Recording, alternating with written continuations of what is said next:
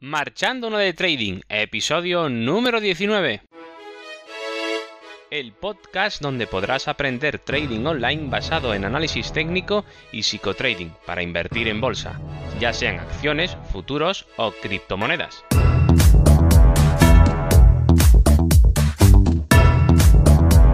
Hola, muy buenas. Comenzamos el episodio número 19 de este podcast. Como dije en el episodio anterior, hoy hablaré de cómo validar un sistema de trading. Pero antes de empezar, como siempre, ya sabes dónde encontrarme en cursotradingonline.com, la web donde puedes encontrar los cursos de trading online, psicotrading y análisis técnico para crear tu sistema de trading a través de videotutoriales guiados a tiempo real. Y te recuerdo, cada semana clases nuevas y todo lo que necesitas para perder el miedo a hacer trading desde casa. Y ahora sí que sí, empiezo.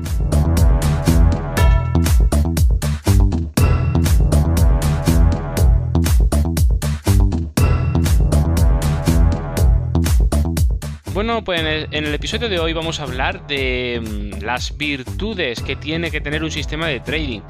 Porque eh, no es la primera vez, ni será la última, que muchas veces, pues buscando, buscando información, y se nos cruza información a través de correo electrónico o directamente nos bombardean con publicidad eh, sobre sistemas de trading que funcionan muy bien o que van muy bien, etcétera. Entonces, em, ¿cómo podemos nosotros discernir eh, el grano de la paja?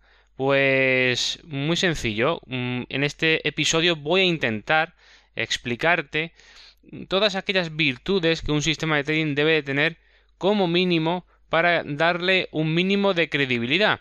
Si alguna de las virtudes que, voy a exponer a continuación pues no, lo, no la tiene o, la, o le falta, pues entonces mm, ya estaría un poco cojeando lo que sería el sistema de trading que nos proponen o que nosotros vamos a intentar eh, copiar o vamos a querer aprender.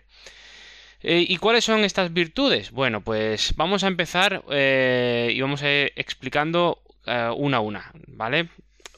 Una de las primeras sería que debe de servir para todas las temporalidades. Es decir, se debe de poder usar tanto en velas de un minuto, en velas de 5 minutos, de 15, de 30, me da igual. O velas diarias o mensuales, me da igual.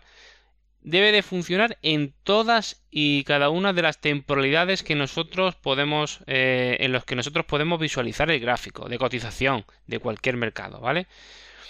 Y si además, si además de esto, si además de esto también funciona en otro tipo de velas, mejor todavía, ¿vale?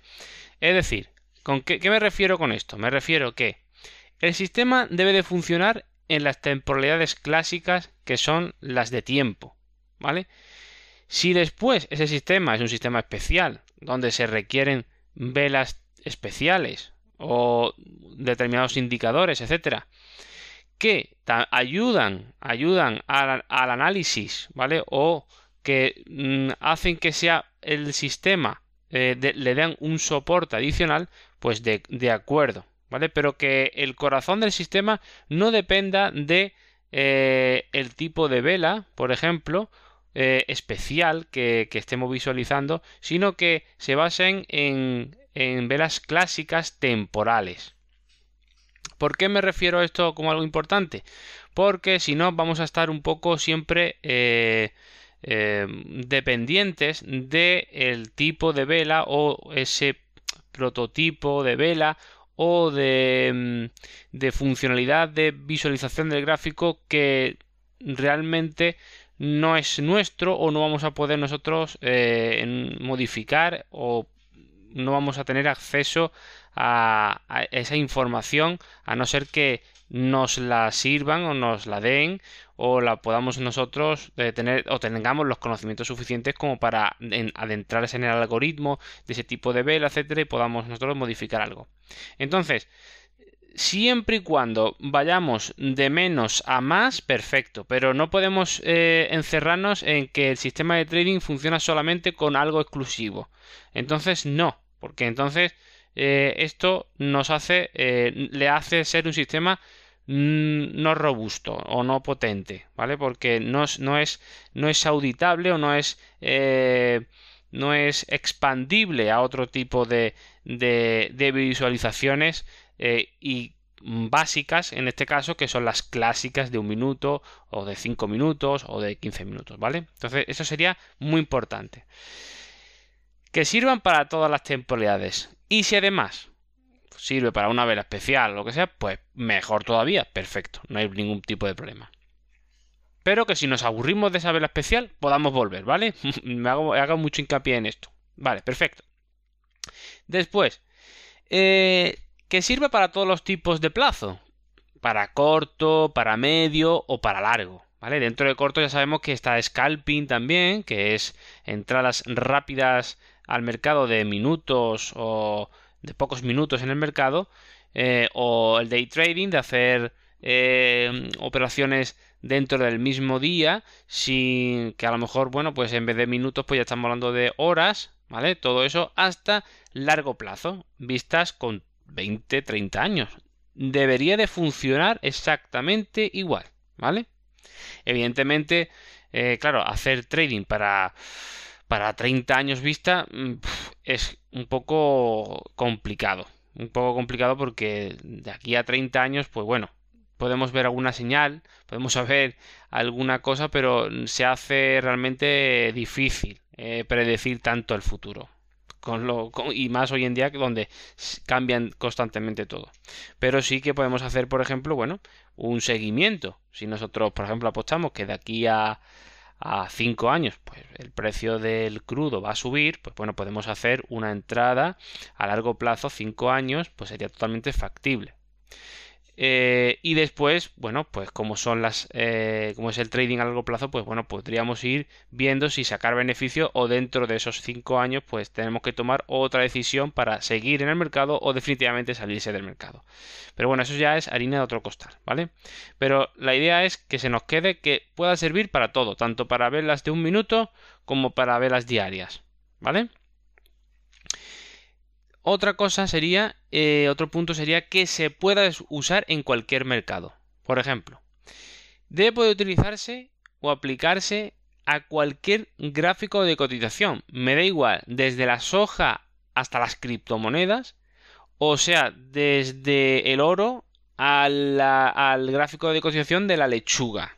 Me da igual, lo que sea. Pero debe de servir. Debe de servir. No me vale decir, no, es que este sistema solamente es exclusivo para hacer trading en el oro. No, eso mm, ya cojea. Ya tenemos ciertos peligros de que eso no, no vaya a buen puerto. ¿Vale? Entonces, para que un sistema sea robusto, recuerda, debe poder usarse y utilizarse en cualquier tipo de mercado.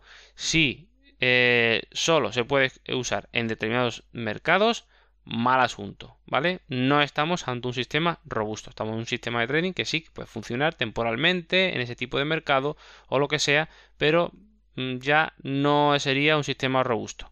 No nos permite cambiar de mercado. Por otro lado, también eh, veríamos que un sistema de trading debe tener un buen factor de beneficio, ¿vale? ¿Y qué es el factor de beneficio? Que ya lo veremos más adelante en episodios eh, posteriores analizando tranquilamente qué es el factor beneficio. Pero hago un adelanto. El factor beneficio sería como decir cuánto gana cuando gana el sistema de trading y cuánto pierde cuando pierde. ¿Vale? Esa sería la respuesta, básicamente, ¿no? Un factor beneficio es un factor. Es eh, que sale de la división del beneficio que podemos obtener en una entrada al mercado partido por el riesgo que estamos asumiendo. Por ejemplo, en nuestro sistema de trading, el sistema de curso trading online, pues utilizamos un factor beneficio-riesgo de 20 ticks o perdemos 10 de stop. Es decir, un beneficio de 20 partido 10. Eso sería un factor beneficio que si hiciéramos la división, sería 20 entre 10, sería un factor beneficio de 2. ¿Eso qué significa?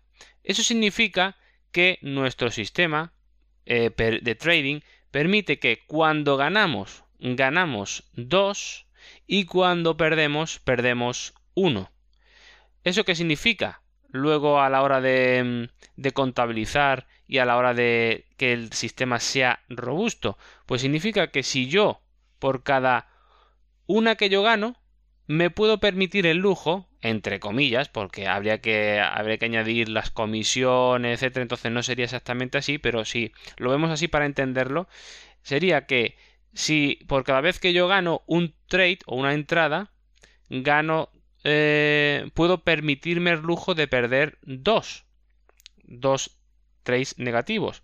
Es decir, si yo gano 20 ticks de beneficio en un trade y en el siguiente trade pierdo, voy a perder 10, no voy a perder 20. Para, pero todavía me quedan 10 que me sobran de beneficio, todavía estoy en positivo, del anterior. Si vuelvo a perder en el segundo trade negativo, entonces ya definitivamente mm, me gasto, digamos, todo el beneficio que he tenido.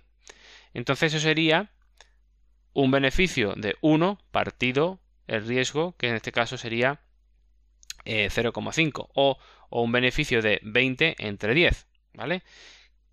Eso sería el factor beneficio. ¿Y qué factor beneficio debe tener por lo menos? Yo recomiendo, pues mayor a 1,5. Es decir, nuestro sistema sería de 2, pero el recomendable a partir de la recomendación sería que a partir de 1,5, pues bueno, puede ser factible. El 1 a 1 también sería positivo, también sería positivo, pero no sería recomendable porque a la larga las comisiones, simplemente en comisiones, vamos a tener que pagar y se va a hacer se va, se va, se va a hacer muy complicado el, sacar el saldo positivo en este tipo de cuentas o en este tipo de sistema de trading, ¿vale? Siempre hay que ir a ganar lo máximo y perder lo mínimo. Tiene su lógica, ¿verdad? Bueno, ¿y qué más cosas tenemos que tener? Pues bueno, sería un buen porcentaje de trades ganadores, por supuesto. Eh, es importante saber que aproximadamente el porcentaje de trades del último año, al menos, debería de ser eh, mínimo, mínimo, mínimo, por lo menos superior al 65% de los trades o entradas al mercado. Es decir, por lo menos de cada 100 trades que hemos hecho, 65 sean buenas, sean ganadoras y el resto sean negativas, ¿vale? Por lo menos como mínimo, ¿vale? Fijaos que, mm, el, gran porcentaje de, de, trades perdedores que tenemos que asimilar si queremos hacer trading eh, online. Es decir, tenemos que, tenemos que asimilar que esto es, se ganan muchos días, pero también se pierden muchos días. Entonces, por eso era importante lo que he dicho anteriormente, el factor beneficio, ¿vale? Que el factor beneficio sea siempre mm, superior a 1,5. ¿Para qué? Para que no nos hagan tanto daño cuando perdamos y eh, nos hagan mucho o no hagan eh, mucho bien cuando ganemos, ¿vale? Y vamos, vamos a ir con eso cubriendo esas debilidades que eh, podemos, por ejemplo, tener con el porcentaje de trades ganadores en este caso, ¿vale? El mínimo sería 65%. Ahora, de ahí para arriba, pues ya sería perfecto. 70, bien. 75, perfecto. 80, estupendo. Y a partir de 80 para arriba, pues sería excepcional. Bueno, después, eh, otro punto a tener en cuenta es que ese sistema de trading debe tener reglas y normas preestablecidas. Es decir, un conjunto de reglas preestablecidas para entrar y salir al mercado. Además, también es muy recomendable un plan de trading inicial. Bueno, si nos ofrecen ese sistema de trading, también es interesante que nos ofrecieran un plan de trading inicial o un ejemplo de plan de trading inicial sujeto a ese propio sistema de trading para que nos ayude a tomar mejores decisiones, ¿vale? Que ya veremos en el episodio eh, siguiente que es un plan de trading, ¿vale? ¿Y por qué es importante que las reglas y normas estén preestablecidas? Porque es muy importante que si dos personas o tres comparten un mismo sistema de trading, entre ellas deben utilizar un mismo lenguaje. Es decir, que cuando alguien haya hecho una entrada, uno de esos supuestos eh, usuarios de ese sistema de trading, pueda eh, los otros dos o las otras personas que utilicen que no hayan hecho la entrada puedan reconocer fácilmente eh, el porqué de esa entrada y si realmente era una entrada de sistema o no era una entrada de sistema de trading, de ese sistema que están utilizando esas tres personas que estoy suponiendo en este ejemplo. ¿Vale? Eso es una forma de, de, auditar, de auditar, de, que sea auditable ese sistema de trading, ¿vale? Por otras, por terceros. Porque claro, si las reglas y normas las pongo yo cuando a mí me da la gana un día y otro día las cambio, pues entonces yo como sé que me están diciendo la verdad, ¿cómo puedo yo auditar eh, ese tipo de sistema de trading? ¿Simplemente por la palabra del otro? No, sino que si acordamos que cuando haga esto el mercado, yo o nosotros vamos a entrar, pues entonces, eh, si luego se repite el patrón, pues todos deben de reconocer eh, que ahí es una zona de entrada o de salida, me da igual, lo que sea, ¿vale? Pero que sean reglas y normas preestablecidas, como digo, para que sean auditables entre todos. Y por último, sería la similitud. ¿Y qué es la similitud de un sistema de trading? Bueno, pues debe de tener el uso de unas mismas herramientas y reglas a lo largo del tiempo. ¿Vale? Salvo pequeñas modificaciones puntuales, ¿vale? Porque es verdad que el sistema de trading es algo, un elemento vivo.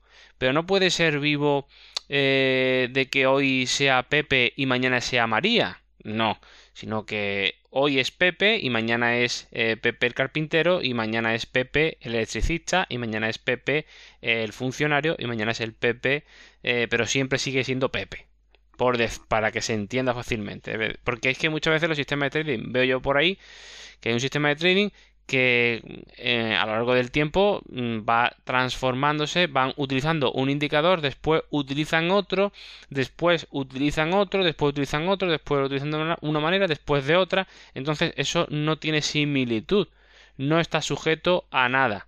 Entonces volvemos a lo mismo, es como antes, no tiene unas reglas y normas preestablecidas en el tema de las herramientas de uso o reglas. Entonces no podemos auditarlo, no, se puede auditar, no se puede decir que ese sistema sea ni malo ni bueno, porque es que no hay donde agarrarse, ¿vale? No puedo juzgar yo a, a Pepe si ya Pepe es María. ¿Vale? Por decirlo así fácilmente siguiendo el ejemplo anterior. Por tanto, la conclusión ¿Qué, obtenemos como conclusión? Bueno, pues un sistema de trading para que pueda ser considerado bueno debe cumplir todo lo anterior, como he dicho, y de lo contrario no es un sistema robusto ni fiable. Por eso es, tan importante que elijas bien el sistema a usar.